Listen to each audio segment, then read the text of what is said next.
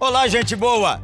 Quem fala aqui é o pastor Jeremias Pereira, da oitava Igreja Presbiteriana de Belo Horizonte. Você que está aí me escutando agora ouvirá uma mensagem substância da palavra de Deus. Vai ser uma bênção para o seu coração. Estamos orando para que você seja edificado e para que você tenha um renovo na sua fé e na sua caminhada junto com o nosso Senhor Jesus Cristo. Deus o abençoe e guarde em nome de Jesus. Muita alegria que eu estou aqui com vocês, sempre abençoa demais estar próximo a vocês. Deus sabe da sinceridade do meu coração em dizer isso. Eu agradeço pelo convite mais uma vez, pelo carinho. Já tive o privilégio de falar com os adolescentes agora de manhã. E eu quero é, aproveitar esse tempo para compartilhar com os irmãos aquilo que tem é, me mantido de pé. Eu quero te convidar a ler comigo Romanos 1 pastor Jeremias, agora há pouco, perguntou como é que eu estava lendo a minha Bíblia. E aí, já há alguns meses eu tenho me debruçado aí nas cartas de Paulo. E agora eu estou entrando em Romanos. E alguns dias fiquei aqui remoendo esse texto de Romanos 1. Eu quero ler do, pelo menos aqui para a gente começar, do versículo 1 ao 17. E chamar a atenção para alguns pontos que eu acho que podem ajudar na nossa vida. Eu quero, com esse texto, com essa reflexão, dar um testemunho sobre o poder da palavra de Deus. Você sabe que isso aqui que eu já estou afirmando já é altamente comprometedor, polêmico, desafiador verdade? Eu devo explicar um pouco melhor o que eu quero dizer com isso, mas eu quero te convidar então a essa reflexão. E já agradecer a Deus pela vida de vocês, agradecer a Deus pelo ministério com surdos. É um dos ministérios mais lindos, um dos ministérios mais necessários. E eu já louvo a Deus pela vida de vocês, por investirem na vida dos surdos. Que Deus abençoe a vida de vocês por isso e prospere. Os surdos são de Jesus. É uma nação de Jesus. Glória a Deus pelos intérpretes. Paulo então começa dizendo o seguinte, na carta dele aos Romanos, a partir do versículo 1 do capítulo 1. Paulo, servo de Cristo Jesus, chamado para ser apóstolo, separado para o evangelho de Deus, o qual foi prometido por ele de antemão, por meio dos seus profetas nas escrituras sagradas, acerca de seu filho, que como homem era descendente de Davi e que mediante o espírito de santidade foi declarado filho de Deus com poder, pela sua ressurreição dentre os mortos, Jesus Cristo, nosso Senhor por meio dele e por causa do seu nome, recebemos graça e apostolado para chamar dentre todas as nações um povo para obediência que vem pela fé. E vocês também estão entre os chamados para pertencerem a Jesus Cristo. Olha que coisa linda isso. Vou ler de novo. E vocês também estão entre os chamados para pertencerem a Jesus Cristo a todos os que em Roma são amados de Deus e chamados para serem santos. A vocês, graça e paz da parte de Deus, nosso Pai, e do Senhor Jesus Cristo. Antes de tudo, sou grato a meu Deus, mediante Jesus Cristo, por todos vocês, porque em todo o mundo está sendo anunciada a fé que vocês têm. Deus, a quem sirvo de todo o coração, pregando o evangelho de seu Filho, é minha testemunha de como sempre me lembro de vocês em minhas orações. E peço que agora, finalmente, pela, pela vontade de Deus, me seja aberto o caminho para que eu possa visitá-los. Anseio vê-los, a fim de compartilhar com vocês algum dom espiritual para fortalecê-los. Isto é, para que eu e vocês sejamos mutuamente encorajados pela fé. Quero que vocês saibam, irmãos, que muitas vezes planejei visitá-los, mas fui impedido até agora. Meu propósito é colher algum fruto entre vocês, assim como tenho colhido entre os demais gentios. Sou devedor tanto a gregos como a bárbaros, tanto a sábios como a ignorantes. Por isso, estou disposto a pregar o evangelho também a vocês que estão em Roma.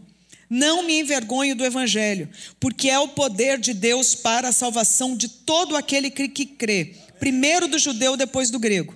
Porque no Evangelho é revelada a justiça de Deus, uma justiça que do princípio ao fim é pela fé, como está escrito: o justo viverá pela fé. Lemos aqui Romanos 1, de 1 a 17, li aqui pela NVI, e acho que esse texto aqui tem inúmeras possibilidades da gente fazer considerações e afirmações e aplicações para a nossa vida. Pretendo pontuar algumas e trazer algumas outras em destaque. Acho que uma delas que mais me chama a atenção quando eu começo a ler o começo da carta é a forma como Paulo já dá uma lição para nós a respeito de identidade. Você quer saber quem você é? Você tem que olhar para Cristo. Não existe fonte mais segura para o ser humano para descobrir a sua identidade. Estava olhando aqui a, a, o cenário de vocês por causa do, do congresso com os adolescentes. E a gente, curiosamente, hoje tem alguns espelhos. Você sabe que uma das possibilidades de você descobrir a sua identidade é você olhar para o espelho.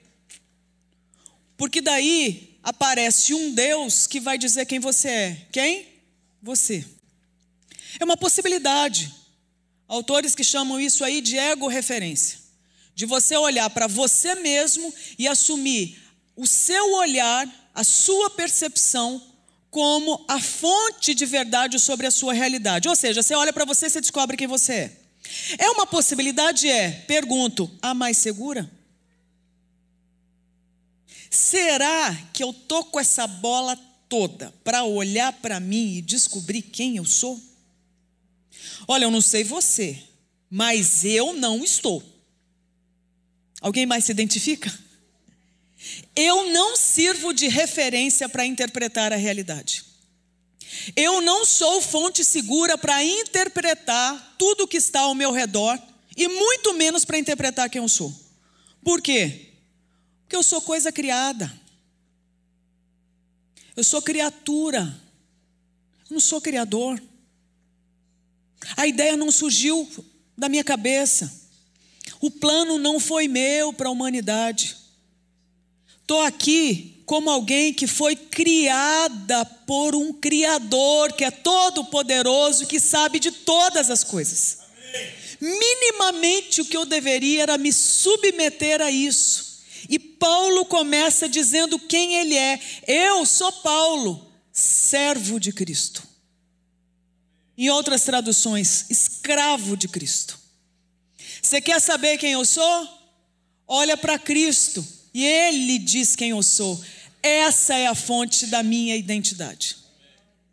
Então, de cara, eu já quero te encorajar a procurar em Cristo a definição de quem você é. Veja bem, uma possibilidade, como eu disse, é você olhar para o espelho e a partir daquele reflexo você descobre quem você é. É uma. A gente já viu que é, mas não é a mais segura. Sabe qual é a outra? Você perguntar para uma outra pessoa, um outro ser criado, e consultar aquele ser como se fosse um oráculo, e perguntasse: quem eu sou? Você me diz. A gente está falando de uma outra expressão de idolatria. Porque agora é olhar para uma outra coisa criada e pedir a definição sobre a minha existência a partir dela. Te pergunto, aquela pessoa também é fonte segura? Assim como eu, também não, independente de quem seja. Por quê? Porque também foi criado, não é criador. Você tem ideia do tanto de aplicação que a gente pode fazer disso na nossa vida? Nós estamos aqui nos relacionando como povo de Deus, a opinião que nós temos uns a respeito do, dos outros é importante? Claro que é, mas deve ser a última palavra sobre nós? Não, porque a primeira e a última palavra sobre nós deveria ser o que sai da boca de Deus sobre nós. Gente, isso é tão sério. Eu trabalho já há muitos anos, através do aconselhamento, a pessoas especialmente que passam por muitas dificuldades na sua sexualidade. Muita gente, por exemplo, acredita que seja uma eterna vítima do sistema de onde ela veio. Por exemplo, pessoas que passaram pela violência sexual. Então você pergunta: quem é você? A pessoa diz: eu sou vítima de abuso. Estou aqui minimizando a violência sexual em hipótese alguma. Eu sei da gravidade disso na vida das pessoas. Não estou minimizando, mas também acredito que não deva ser esse episódio ou uma sucessão de episódios aquilo que defina a identidade de alguém. Por quê? Porque antes que o abuso acontecesse, já havia o estabelecimento de Deus trazendo identidade para aquela pessoa que infelizmente passou pelo abuso. Em outras palavras, agressores não podem definir a sua identidade. Não é a violência que você passou que vai te definir. É o que sai da boca de Deus, ainda que você tenha passado por violências. Isso pode ser libertador para nós. Saber que por mais que a gente tenha passado por maus bocados na vida, aquilo ali não precisa ser o fator determinante sobre a nossa existência. Por quê? Porque Deus tem a palavra sobre nós. Deus tem a mensagem sobre nós. Deus tem o que dizer sobre nós. E Paulo começa dizendo: Eu sou Paulo, escravo de Cristo, sou servo de Cristo. E aí Paulo continua dizendo e dando uma lição para nós. Eu não só descubro quem eu sou em Cristo, como eu descubro qual é o sentido da minha vida em Cristo. Quando a gente lê, por exemplo, que Paulo diz que foi chamado para ser apóstolo, separado para o evangelho de Deus, Paulo começa a descobrir em Cristo não só quem ele é, mas ele começa a descobrir em Cristo o que, que ele deve fazer daquilo que ele é. Você tem ideia do tanto de gente que está surtando agora porque não sabe nem quem é e nem deve, nem sabe o que fazer da sua vida? Por isso que eu estou diante e componho o grupo das pessoas mais privilegiadas da terra. O povo de Deus. O povo de Deus, que não só sabe da sua origem, mas sabe do seu destino. Nós somos privilegiados demais, irmãos. Nós somos o povo mais feliz da terra, ainda que a gente passe por maus bocados nesse mundo, que afinal jaz no maligno. Convivemos com a presença do mal, mas ele não pode mais nos governar por causa de Cristo. Isso é glorioso, a gente tem que se lembrar disso sempre, para a gente ter o ânimo, a disposição para continuar vivendo. Com a chegada dessa pandemia, eu acredito que boa parte dos 7 bilhões de humanos na Terra teve que parar e avaliar a sua identidade e o seu destino na vida, o seu sentido para existir. Afinal de contas, é aquele amontoado de gente morrendo, aquele tanto de gente enlutada, daquele tanto de gente procurando literalmente o ar para respirar. Então nós temos passado por, passado por questionamentos importantes sobre a vida, sobre o sentido da existência. E Paulo já, aqui, já de antemão, já apresenta para nós informações preciosíssimas para a gente suportar. E suportar com dignidade os dias maus. Em Cristo eu descubro quem eu sou e você também. Em Cristo eu descubro o sentido da minha vida e você também. A gente vê que Paulo também descobre com mais clareza, inclusive, a sua vocação e que essa vocação está relacionada a Cristo. A gente vê, por exemplo, Paulo aqui explicar que ele existe, por exemplo, agora, para fazer discípulos de Cristo. Então, ele dá um testemunho para nós de alguém que está vivenciando a grande comissão de Cristo. Então, se a gente para e pensa, olha, para que, que a gente existe? Por que, que nós ainda estamos aqui nesse mundo? Um, todo cristão deve lembrar disso. Amar Deus acima de todos os outros amores, amém? Dois, amar o próximo como a gente se ama. E três, fazer discípulos de Cristo. Nenhum de nós precisa estar vivendo feito uma barata tonta, desorientado sem um plano, sem um mapa, sem uma bússola. Por quê? Porque a palavra de Deus já nos apresenta. Nós somos privilegiados demais. Saber quem você é, saber que você tem um propósito para existir e que o seu propósito é glorioso, porque é fazer discípulo de Cristo. É maravilhoso, gente. E aí a gente vê que Paulo também nos ensina o seguinte: que essa ideia de igreja realmente é uma ideia genial, só pode ter vindo de Deus. O plano é bom, gente, você parar para pensar. O plano é bom. E olha, a ideia de igreja é uma ideia genial e é para ser um agente de paz e de bem na terra. E aí, Paulo, no decorrer, no decorrer desses versículos, ele traz para nós uma ideia que eu acho que a gente precisa dar mais atenção. Uma palavrinha: intencionalidade. Eu acho que, inclusive com essa pandemia, a gente teve, teve que parar para pensar nessa palavra sem notar, chamada intencionalidade. Sabe por que eu digo isso? Ô oh, saudade das reuniões, né?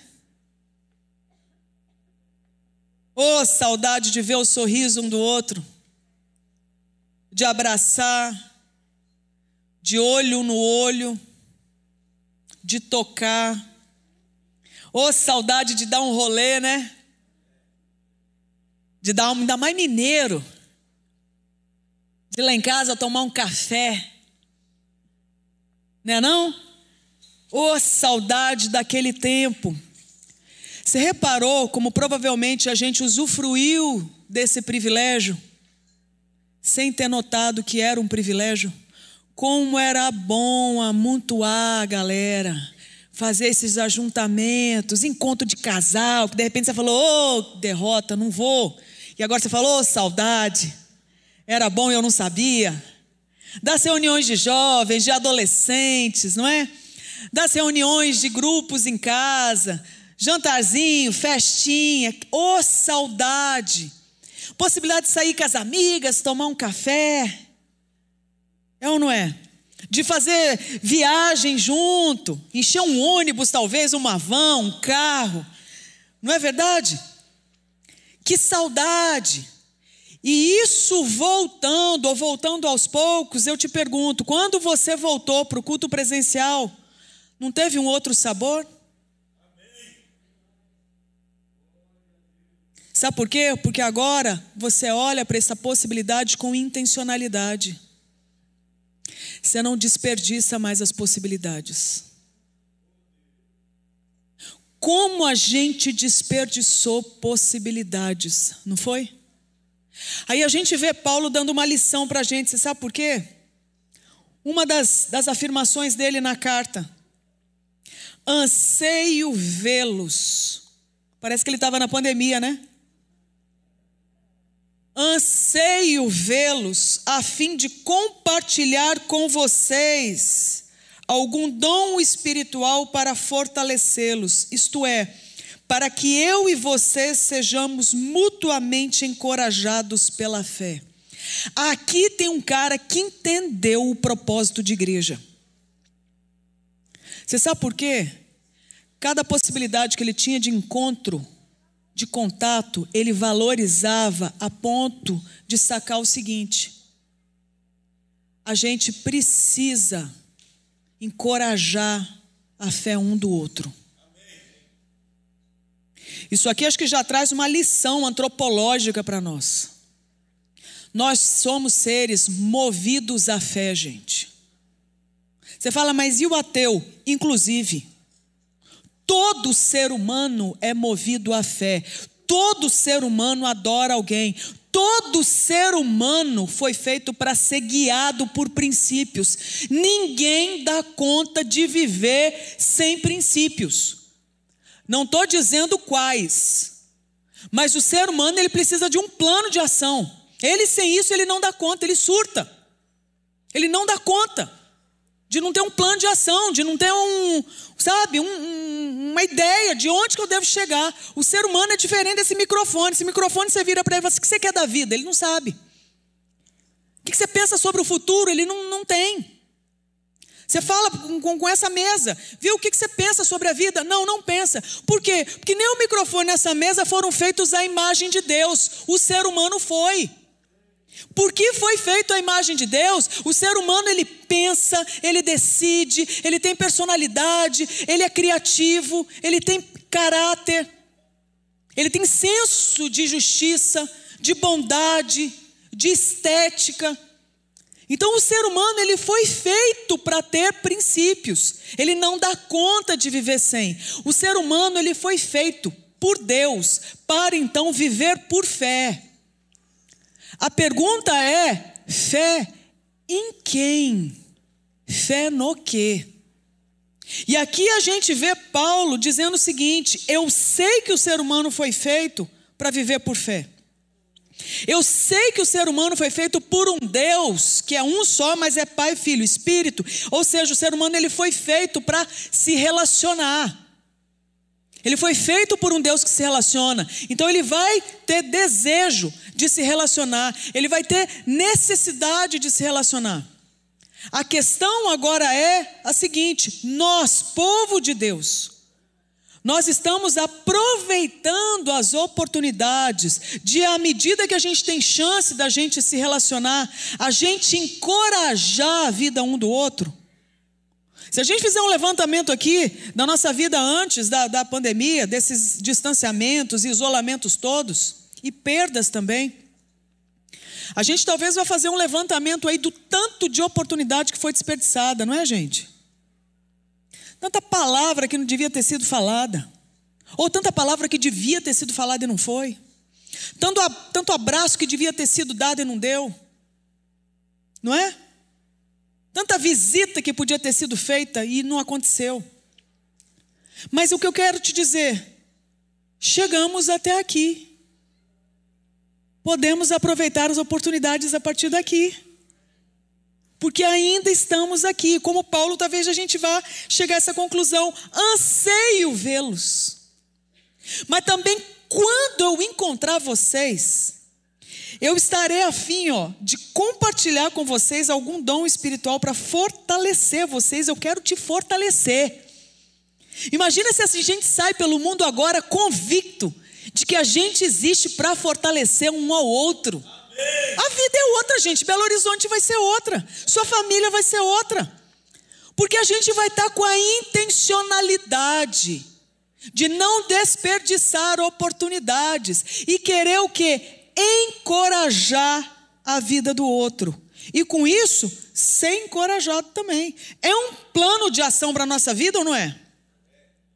E aí, eu acho que essas quatro considerações, elas são bastante, acho que nítidas, quando a gente lê essa introdução da carta de Paulo é, aos romanos. Mas eu quero destacar um outro ponto, que é a confiabilidade da palavra de Deus. Eu quero trazer essa afirmação aqui. Ouve. Deus é confiável, gente. Deus é alguém de confiança. Acho que você não ouviu. Estou falando o seguinte: Deus é confiável.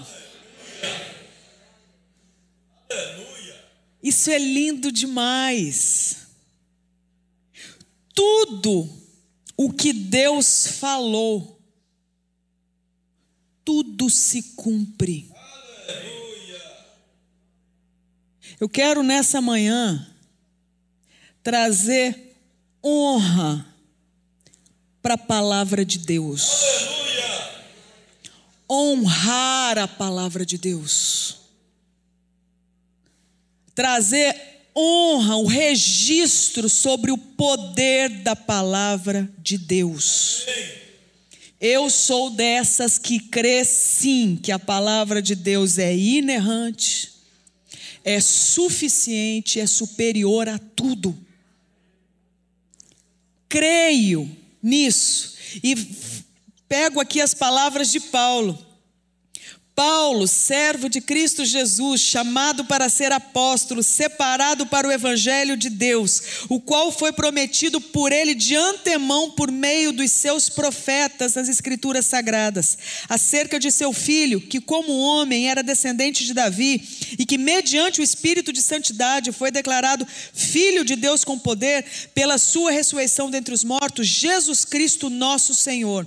Deus anunciou a vinda de Cristo e Deus cumpriu.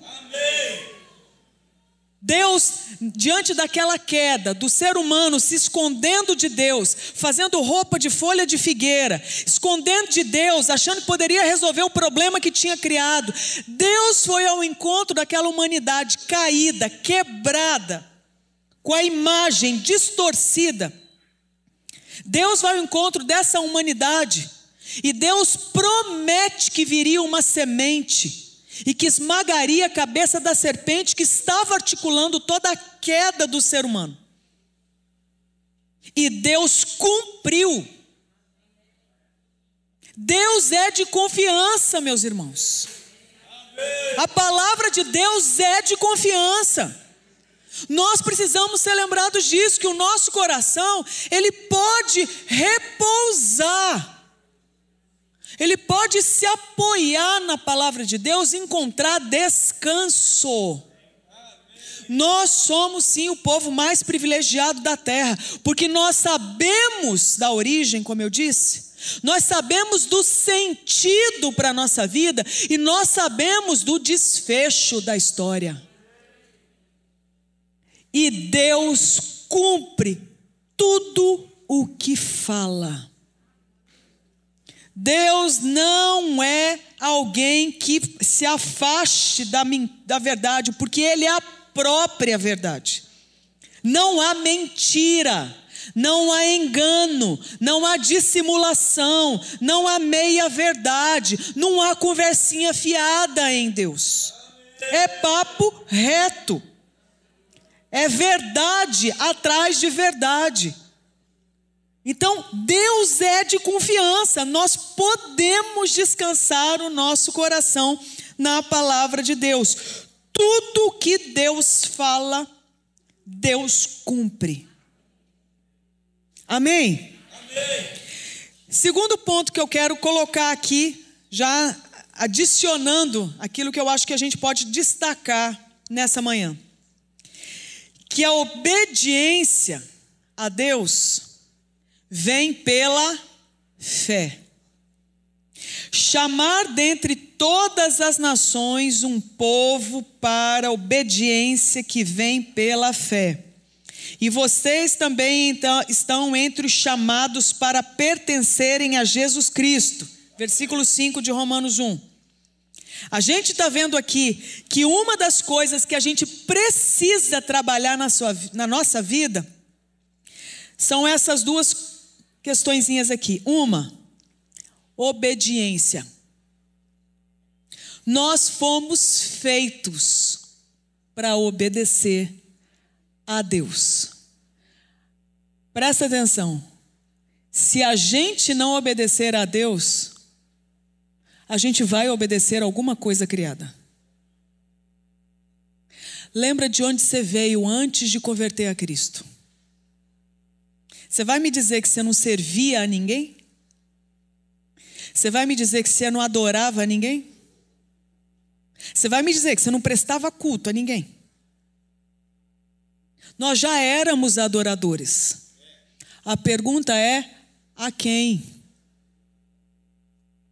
Então, se a gente parar para pensar, a vida da gente é como se fosse um grande teste, um grande laboratório uma possibilidade de experimentar chances de avaliar realmente quem a gente adora no nosso coração.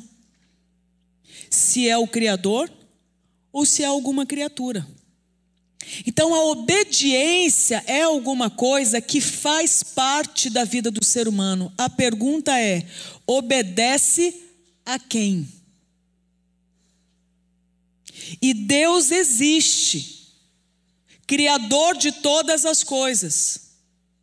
Aquele que é o autor da direção para o ser humano viver, é o autor da direção para toda a existência funcionar, para toda a realidade criada funcionar em ordem.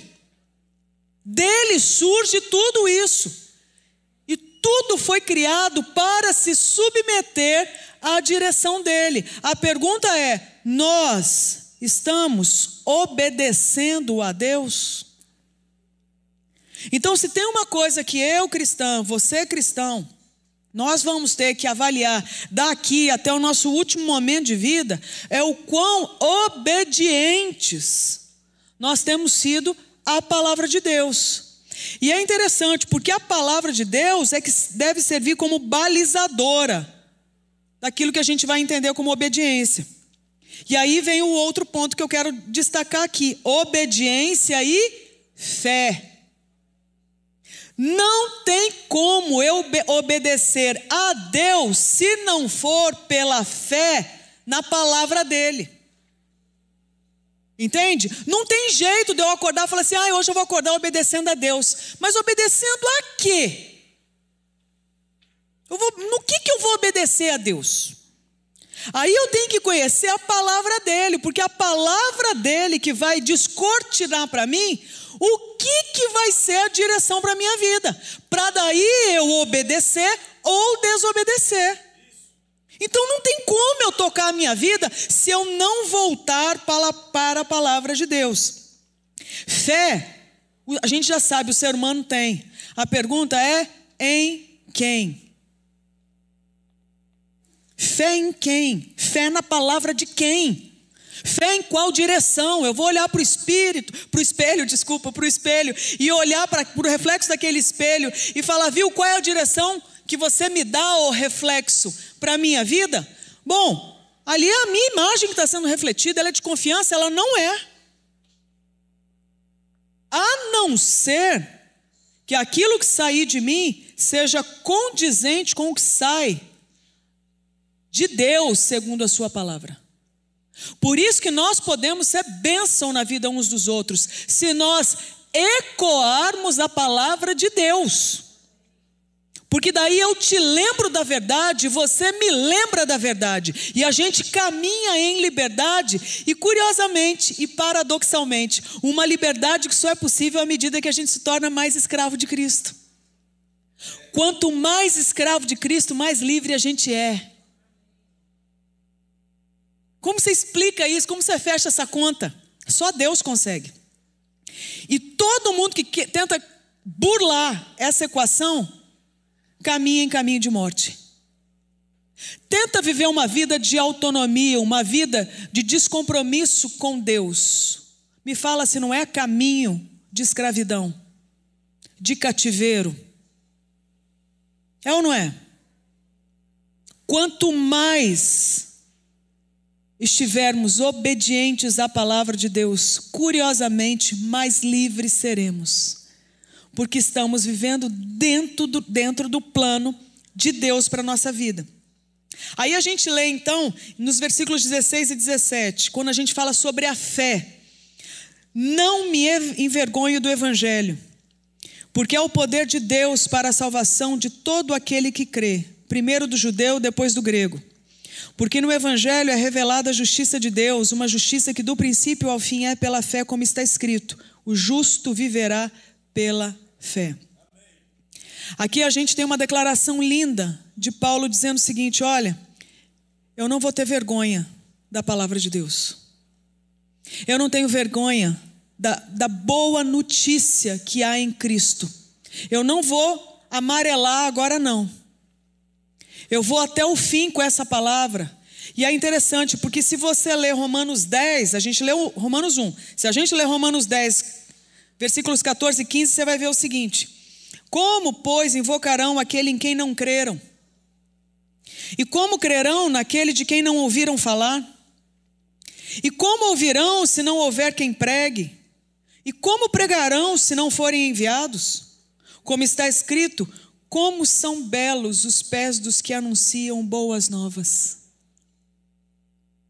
A gente está lendo aqui que a fé vem pelo ouvir e ouvir a palavra de Deus.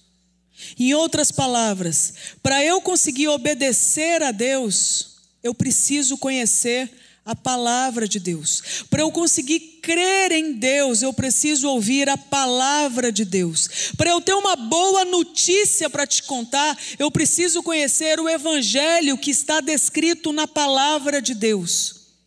E Paulo ensina para nós: a palavra de Deus é poder para salvação. Eu sou testemunha não só como conselheira, vendo na vida dos outros o poder, o poder incomensurável da palavra de Deus chegando na vida das pessoas, trazendo vida no lugar da morte, trazendo esperança no lugar do caos trazendo honra no lugar de desonra, trazendo liberdade no lugar do cativeiro. Eu sou testemunha do poder da palavra de Deus na vida de gente que entra em contato com a palavra de Deus. Como eu sou testemunha do poder da palavra de Deus na minha vida. Foi a palavra de Deus que mudou e tem mudado a minha vida. Foi a palavra de Deus que começou a me livrar da morte. Foi a palavra de Deus que me resgatou do inferno, porque a palavra de Deus apontava para Cristo, que é o redentor. Foi a palavra de Deus que trouxe um plano para seguir a vida. Foi a palavra de Deus que trouxe direção para como eu devo me relacionar, do jeito que a Trindade se relaciona. Cheguei lá? Ainda não, mas Deus tem dado a graça para perseverar. Foi através da palavra de Deus que eu comecei a ter bom senso para poder me relacionar com a criação de Deus, comigo com a natureza, com dinheiro, com poder, com a morte, com a perda, com ganho, com desejo. É com a palavra de Deus. Então, não tem como a gente ter uma vida de dignidade realmente concreta se não for obedecendo a palavra de Deus. E é curioso, é ouvindo a palavra de Deus que a sua fé surge. E uma vez surgindo, agora você tem ânimo para obedecer. Então, se você observar, é uma coisa que vai alimentando a outra, e nisso você vê um povo avançando em dignidade, cada vez mais espelhando agora o que? Não mais uma imagem quebrada, mas uma imagem que aponta para as grandezas de Deus. E aqueles que estavam em densas, densa escuridão podem agora o que? Encontrar a luz, que é o próprio Cristo. Tudo através da sua vida, da minha vida comum, de gente comum, ouvindo a palavra de Deus, se submetendo a ela, obedecendo. E isso você vê o milagre da fé, fruto. Fruto do Espírito. Onde havia maldade, agora há bondade. Onde havia explosão, agora tem o quê? Um ânimo longo. Onde havia só tristeza e amargura, agora tem o quê? Alegria. Onde tinha ódio, começa a ter o quê? Amor. Onde tinha um estado de guerra, começa a ter paz. Então você começa a ver que a vida vai melhorando, porque a vida foi feita por Deus para funcionar nos moldes de Deus. E os moldes de Deus estão descritos na palavra dele. Então, é para lá que a gente tem que ir. E ela é cheia de todo o poder que a gente precisa, gente, para dar conta de viver a nossa vida. E a gente pode depositar a nossa esperança em tudo que sai da parte de Deus para nós. Com isso, eu quero fechar o seguinte: os dias, gente, como a palavra mesmo orienta e a gente observa, os dias são maus. Você tem observado, você está vivendo aí, você sabe, os dias são maus. E eu acho que uma das coisas que a gente vai ter o desafio e o privilégio de experimentar nos próximos tempos vai ser exatamente a expressão ou não da nossa fé em Deus. Seremos desafiados a abandonar a, a palavra de Deus, porque ela incomoda. Me fala um crime que Jesus cometeu. Me fala um pecado que ele praticou, que justificasse a crucificação dele pelos homens. Ele foi como ovelha muda ao matadouro. Mas acha um defeito na vida dele.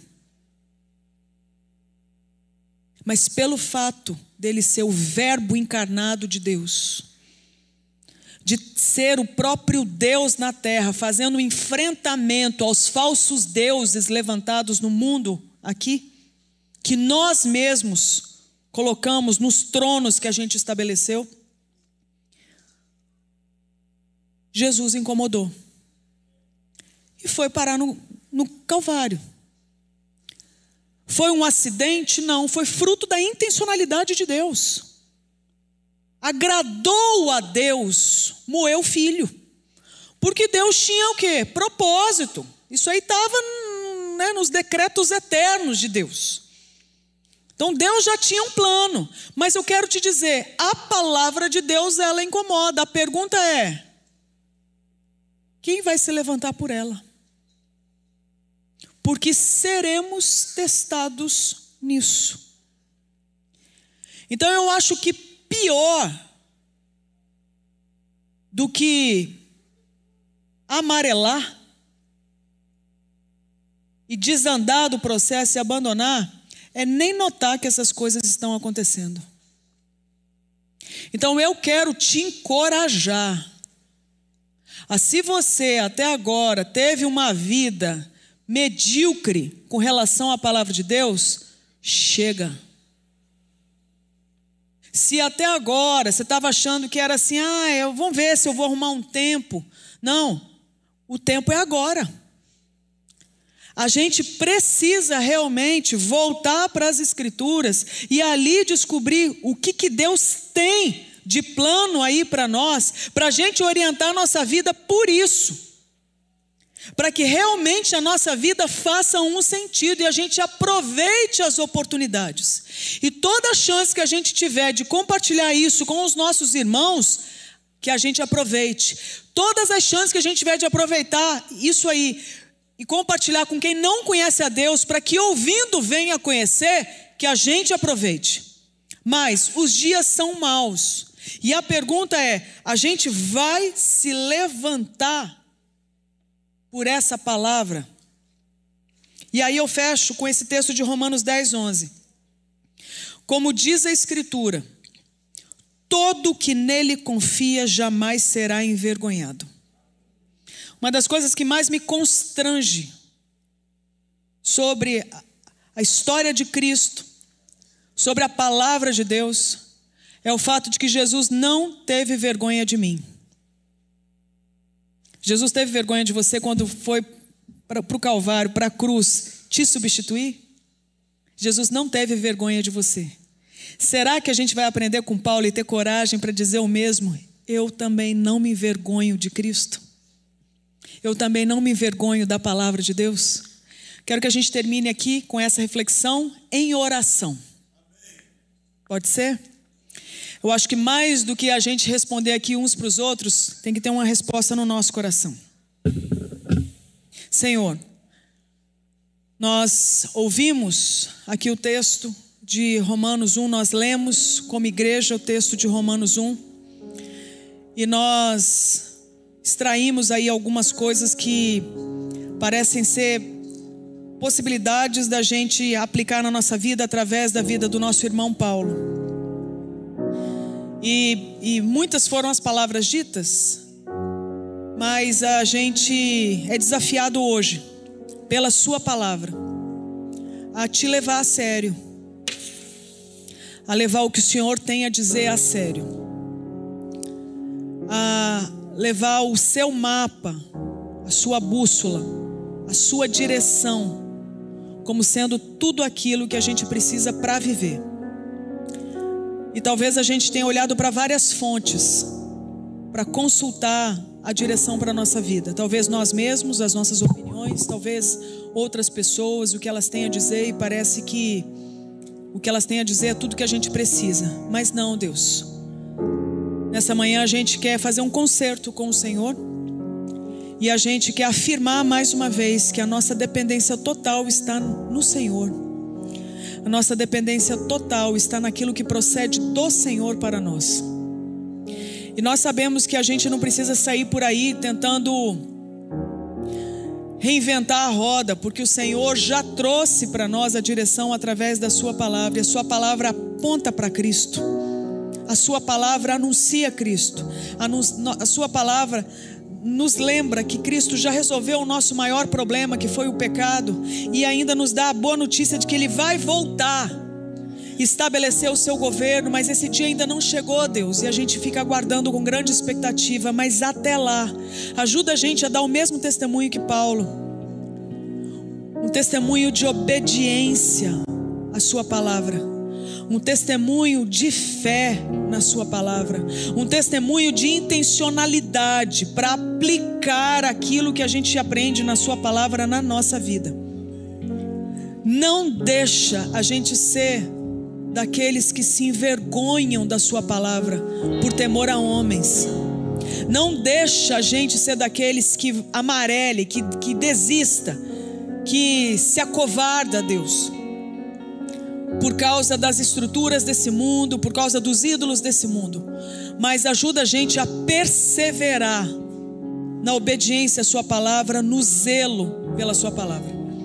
Nós escolhemos mais uma vez, Deus, acreditar que a Sua palavra é poderosa, que do Senhor vem tudo o que a gente precisa e que nós podemos confiar na Sua palavra porque ela é Sua e o Senhor é de confiança.